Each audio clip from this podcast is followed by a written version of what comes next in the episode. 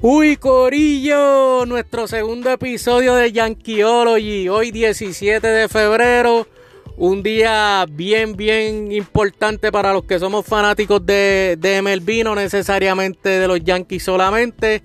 ¿Por qué? Porque hoy por fin se reportan por primera vez los pitchers y catchers a los campos de entrenamiento en la Florida y en Arizona. Así que eso lo que significa es que la temporada está vuelta de la esquina. Así que por lo menos ya hoy uno empieza a ver movimientos de los jugadores, especialmente ahora mismito de los pitchers y catchers, eh, en su preparación para lo que es la temporada del 2021. Así que es un día bien importante para los que somos adictos al béisbol y empieza la pompeadera. O en que en el caso mío, yo estoy pompeado todo el año. Yo respiro lo que es el béisbol, especialmente los Yankees, todos los días del año. Pero ya por lo menos vemos que está vuelta de la esquina lo que es la temporada. En este podcast yo me tiro la misión de hacer un análisis de lo que yo pienso que va a ser el roster de 24 y lo estoy haciendo un mes y medio antes de que empiece la temporada. No estoy esperando a una semana antes de que empiece la temporada, cuando es mucho más fácil poder predecir cuál va a ser el roster. En mi caso, estoy haciendo este podcast, uno un preview de lo que yo entiendo va a ser eventualmente el roster de 26. Si eh, vamos a retomar este tema cuando se esté acercando ya la temporada para más o menos hacer un análisis y una comparación de lo que estamos diciendo ahora y de lo que eventualmente va a estar pasando. Eh, obviamente muchos factores pueden contribuir a que esto cambie, específicamente las lesiones. Eh, Tú puedes pensar que este jugador va a ser el equipo, pero obviamente en un transcurso de mes y medio se puede lesionar. Esperemos de que no, pero es muy es probable, más con los Yankees, con la macacoa que han tenido en los años recientes, con las lesiones, así que pero me parece que es bastante interesante uno sentarse y decir, ok, yo pienso que este jugador va a ser el equipo, este no. A veces uno lo mira así, jugadores, pero estamos hablando muchas veces del futuro de esos jugadores que están en el borderline, que están, que están prácticamente ahí raspando para estar o no estar en el equipo. Son decisiones que realmente afectan la vida por completo de estos jugadores. Pero aquí no nos, aquí no nos vamos a ir tan de lleno en eso, sino nos vamos a ir plenamente en lo que es el béisbol. Eh, el cuadro inicial en cuanto a lo que son los jugadores de posición de los Yankees yo no veo mucha controversia. Como les dije casi ahora, realmente al menos de que surjan eh, unas lesiones inesperadas en, cuanto a los jugadores de posición, yo creo que con esto yo me voy bien a la segura y no estoy, no estoy adivinando mucho. Empezamos con primera base, con Luke Voigt. Eh, Luke Voigt, eh, desde que llegó a los Yankees en el cambio de San Luis hace varios años atrás, ha lucido mucho mejor de lo que nadie esperaba. Eh, el año pasado lideró las grandes ligas en jonrones y tenía una lesión en, un pie. Estuvo prácticamente todo el año cogiendo y aún así lució inmenso durante la temporada. En segunda base, el nuevo amor de muchos, eh, DJ. Realmente DJ LeMahieu ha sido una cosa increíble desde que llegó a los Yankees, aunque ya él tenía su trayectoria con Colorado, no es que llegó a los Yankees y explotó. Lo que pasa es que obviamente acá ha lucido ah, de una manera fenomenal. Y por lo menos pues ahora lo, retuvimos y lo tenemos en segunda. En Ciore, aunque sé que muchos, incluyéndome a mí, no estamos muy contentos con lo que es el desempeño en la defensiva de Gleyber. Ahí no hay mucho que discutir. Yo entiendo que este año es crucial para Gleyber Torres para poder establecer, establecerse en el Ciore o realmente se, se corre el riesgo de que los Yankees consideren tomar decisiones con él si su desempeño en Ciore en la defensa no mejora o empeora, porque realmente deja mucho que desear su desempeño en Ciore pero con el bate es un chamaco joven, todavía tiene oportunidad. de poder este, mejorar su defensa. En tercera base, Giorgela, un chamaco que hace varios años atrás yo lo vi jugando con Cleveland y lo vi jugar muy poco porque es que era tan malo a la ofensiva que aún teniendo buena reputación en la defensa, realmente era tan bacalao con el bate que no le daba mucha oportunidad de jugar. Llegó a los Yankees y realmente es un jugador que te impacta en la defensa y en la ofensiva. Es más, yo me atrevo a decirle que con tantos jugadores de renombre que hay en los Yankees, en situaciones clutch, yo quiero tener a dos jugadores en la caja de bateo. Primera opción, DJ LeMahieu. Y segunda opción, no es George, no es Stanton, no es Frazier, eh, no es Gary Sánchez, no es Aaron Hicks.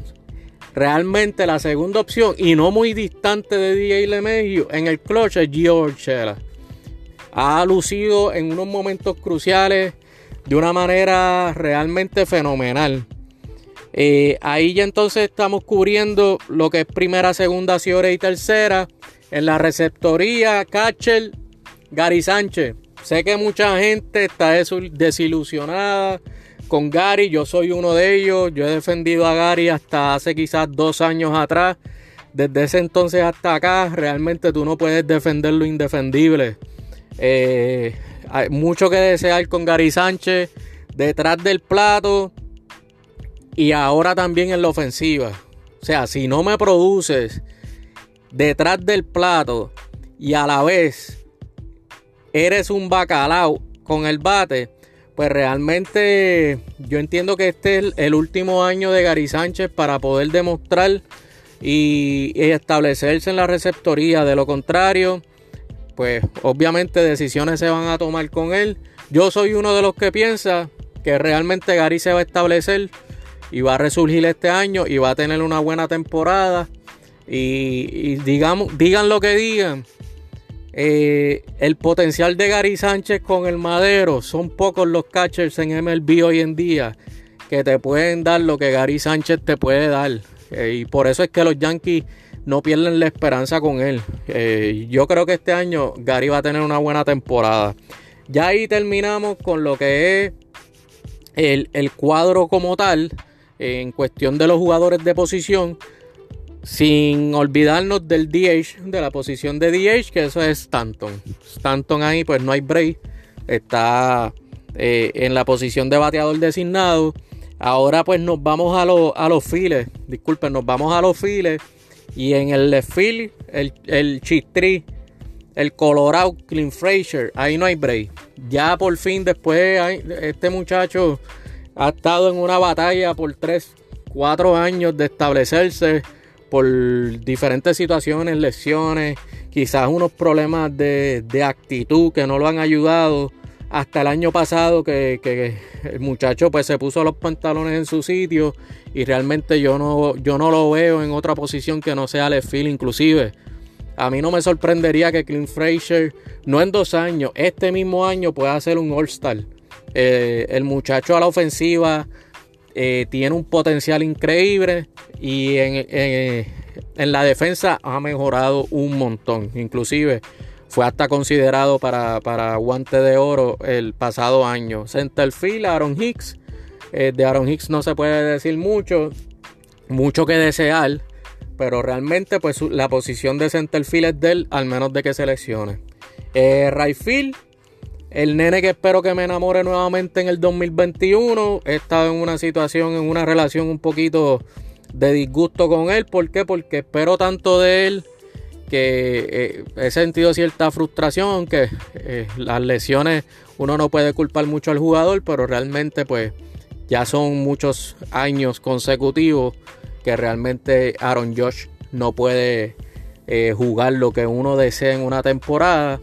Eh, tiene el potencial de ser un top 5 en grandes ligas entre todos los jugadores, pero hasta que tú no me lo juegues por lo menos 130, 140 juegos en una temporada de 162, no te puedo, no te puedo considerar. Ahí terminamos sí con los nueve jugadores de posición, incluyendo el bateador designado. Así que nos vamos con los abridores. Ahora vamos con el picheo. En el los abridores tengo a los cinco serían sin orden en particular. Kluber 2, 3, 4 y 5 signos de interrogación con todos ellos. Pero fuera de broma, tenemos a Kluber, tenemos a, perdonen, a Gerrit Cole Después de Gary Cole es que vienen los signos de interrogación. Perdonen. Kluber es uno de los signos de interrogación. Así que tenemos a Gary Cole como el número uno. Posterior a eso, sin orden en particular, Cory Kluber, Tayon, Monty o Montgomery y Domingo Germán. Esos son los cinco abridores que yo veo eh, que van a estar empezando la temporada. Yo le soy bien sincero, en una temporada de 162 juegos, viniendo de una temporada de 60 juegos, eh, y los Yankees teniendo tres lanzadores de los que le acabo de mencionar, que no lanzaron ni una sola entrada en el 2020, que son Kluber, Taillon y Domingo Germán, realmente yo soy un creyente de una rotación de seis lanzadores. Eh, bien difícil de que los equipos de MLB lo implementen, pero es una temporada ideal para tú tener una rotación de seis lanzadores. ¿Por qué? Porque le da más tiempo de descanso a esos lanzadores. Pero entiendo y, y, hay buenos argumentos para no creer en eso, pero también hay buenos argumentos que yo entiendo que son buenas opciones para sí creer en eso, pero no voy a entrar de lleno a lo que son eh, esas opciones. Por ejemplo, los Yankees sí tienen muchos signos de, tienen de interrogación en su cuerpo iniciador, pero en esos cinco lanzadores, si nos dejamos llevar en la profundidad fuera de esos cinco, yo creo que los Yankees sí tienen buena profundidad. ¿Por qué? Porque tienen otros lanzadores que fácilmente pueden hacer el trabajo, como son David García, Clark Smith, eh, ellos firmaron también a Chacín en un contrato de liga menor. O sea que tienen opciones, Michael King es otro de ellos. Eh, tienen ciertas, muchas opciones para poder tener una rotación, o sea que tengan dispuestos y disponibles de 9 a 10 abridores. Y en esta temporada, créanme, que va a ser necesario tener profundidad en el, en el picheo. ¿Por qué? Porque muchos equipos van a tratar, tú no puedes de la nada cogerte un pitcher que no te lanzó un año completo, simplemente te lanzó 10, 12 juegos en un año y tú hacer un brinco de esa cantidad de juegos, esperar que te lance 30, 33 eh, juegos al año. es bastante difícil y el riesgo de lesiones es, grande. Así que los Yankees tienen, tienen buena profundidad. Tienen muchos de signos de interrogación, pero en, en ese aspecto tienen buena profundidad. En los relevistas, me estoy dejando llevar en el roster de 26 a que los Yankees van a tener 14 jugadores de posición y 12 lanzadores. Ya tenemos, tenemos como tal eh, y, ya tenemos como tal los 5 abridores. Así que vamos a pasar a lo que son los relevistas. En los relevistas, obviamente, tenemos a Chapman, Britton, tenemos a Chuck Green, Justin Wilson, O'Day, Loaizaga, Nick Nelson y Luis César. Yo entiendo que ahí tenemos como tal este, lo que son los relevistas. Eh, en, particular pueden haber dos de esos relevistas que estén en, el bubble, como uno dice, ahí eh, casi dentro, casi fuera. Nick Nelson, Nick Nelson es un chamaquito que los Yankees, los Yankees le ven mucho potencial. Eh, así que yo entiendo que le van a dar la oportunidad. Y entonces ahí nos dejan un espacio para tener cuatro jugadores viniendo del banco. Obviamente tenemos al, al, backup catcher que es Iggy, Higashiboka. Yo sé que los Yankees firmaron recientemente a Robinson Chirinos, pero él es en caso de emergencia de que o tanto Gary o Higgins tengan alguna lesión durante el sprint training, pues tienen a un catcher con experiencia eh, rondando por ahí. Al día de hoy, eh, realmente no han filmado a Brett Garner. Así que yo no estoy contando con Garner para el 2021. Un buen Yankee, pero probablemente ya su tiempo terminó. Así que yo vengo, yo tengo como opción viniendo del banco como primera opción para los jardines, para el outfield, a Toshman. Eh, Toshman como tal es un bateador zurdo. Los Yankees carecen de lo que es opciones de bateadores zurdos. Eh, Touchman es un chamaco que sí lució bien hace varios años atrás. El año pasado lució malito, pero yo no le pongo mucho peso al performance del año pasado. Eh, tenemos jugadores que, son estrellas que por las circunstancias del año pasado eh, lucieron malito, así que no le voy a, no voy a sepultar al muchacho. Yo entiendo que todavía tiene mucho que aportar. Eh, los Yankees firmaron no hace mucho a Jay Bruce, otra vez, volviendo al punto de, lo que nos hace falta de bateadores zurdos. Jay Bruce es una opción que yo veo que puede. Los Yankees llevan años detrás de Jay Bruce. Eh, y no es hasta ahora que lo pueden firmar. Es un primera base que te puede jugar también los outfield de esquina. Así que eh, ahí tiene, tiene, tiene la ventaja de, por ejemplo, un Mike Ford que solamente te puede jugar primera. Eh, y Jay Bruce tiene esa veteranía y tiene también la capacidad de poderte jugar los files de esquina. Así que yo le doy la ventaja a Jay Bruce ahora mismo sobre, sobre, sobre Mike Ford. Y dejo para, para lo último, y, no es coincidencia, es que simplemente pues este muchacho, los Yankees están super, llevan tantos años enamorados de él, pensando en su potencial y realmente llega un momento en que que tú dices, contra, después de tantos años, tú todavía no me demuestras. Yo creo que ya tu tiempo, pues, darle la oportunidad con otro equipo. Pero es Tyler Wade. Tyler Wade con la con, a la ofensiva es, no me ha demostrado nada. Pero es un jugador versátil que te puede jugar prácticamente el cuadro entero en cuestión de segunda, tercera, acciones y el outfield. Así que por versatilidad es zurdo y es el, corredor más rápido que tenemos. Pues yo veo a Tyler Way haciendo el equipo. Por esas razones, sencillamente. No por más ninguna otra. Simplemente por versatilidad y por la velocidad que tiene corriendo las bases. Ahí en el banco, como mencioné ahorita, se quedó Mike Ford fuera. Se queda fuera eh, un muchacho que realmente a mí me encanta la ofensiva, que es Miguel Andújar. Miguel Andújar hace varios años atrás, eh, realmente cuando en sus temporadas de novato me demostró que con el bate realmente eh, tiene un potencial brutal, pero con el guante deja mucho que desear. lamentablemente en tercera base ahora mismito, a menos de que ocurra una, una lesión con Orchela, eh, realmente en tercera, base, en tercera base no tiene break. es un liability eh, ah, brutal en tercera base y en los files, especialmente el left field, más todavía. Eh, los Yankees le, dieron oportunidad para, que para tratar de desarrollarlo en el left field y no le fue muy bien. Inclusive él estuvo jugando pelota invernal en la República ahora y yo vi un par de highlights de él y yo diría que en vez de highlights son lowlights porque no le fue muy bien jugando en el field. Así que el muchacho, eh, lamentablemente, eh, con todo el potencial que tiene, lo veo bien difícil haciendo el equipo. Pero como mencioné ahorita, todo depende porque puede ser que ahora en el sprint training tenga un sprint training brutal y de estos jugadores que mencioné como alternativas en el banco, pues realmente luzcan mal y los Yankees le den la oportunidad. Ahí tenemos prácticamente el roster de 26 sets.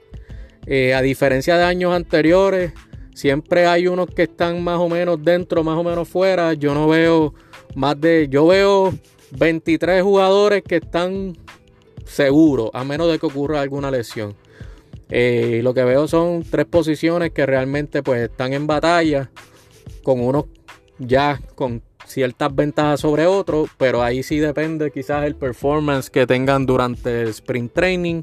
Eh, ya tocamos prácticamente lo que es los 26 del roster de para Opening Day, como dije, mencioné ahorita.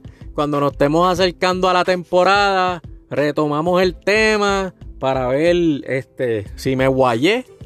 Aunque yo no entiendo que es cuestión de guayarse, es cuestión de que realmente los jugadores hagan el trabajo que, se espera de ellos. O las lesiones. Si hay alguna lesión, pues eso no lo controla uno. Eh, así que nada, mi gente. Eh, estamos ready para la temporada. Hasta el próximo capítulo. Cuídense.